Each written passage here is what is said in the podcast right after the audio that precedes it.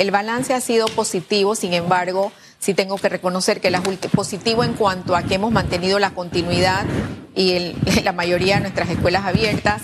Los casos que se dan esporádicos o que se dan en salones van siempre verificados por el equipo regional de Minsa y por lo que dice el comité y todo, todo el protocolo ese. ¿Hay algún colegio cerrado esta em- mañana? Sin embargo, sí, permíteme, sin embargo, las últimas dos semanas hemos tenido un incremento prácticamente el doble, significativo.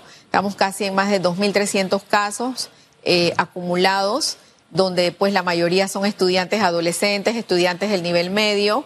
Eh, es decir, que esos se contagian más que los pequeños. Claro, sabemos por qué se contagian más, ¿no? Obvio. Sin embargo, eh, eh, lo, nuestro, ya, en, ya en Herrera, donde fue una alza significativa después de Semana Santa, bajó, se controló. Seguimos con algunos, algunos picos en Panamá Oeste, en Chiriquí, en Veraguas.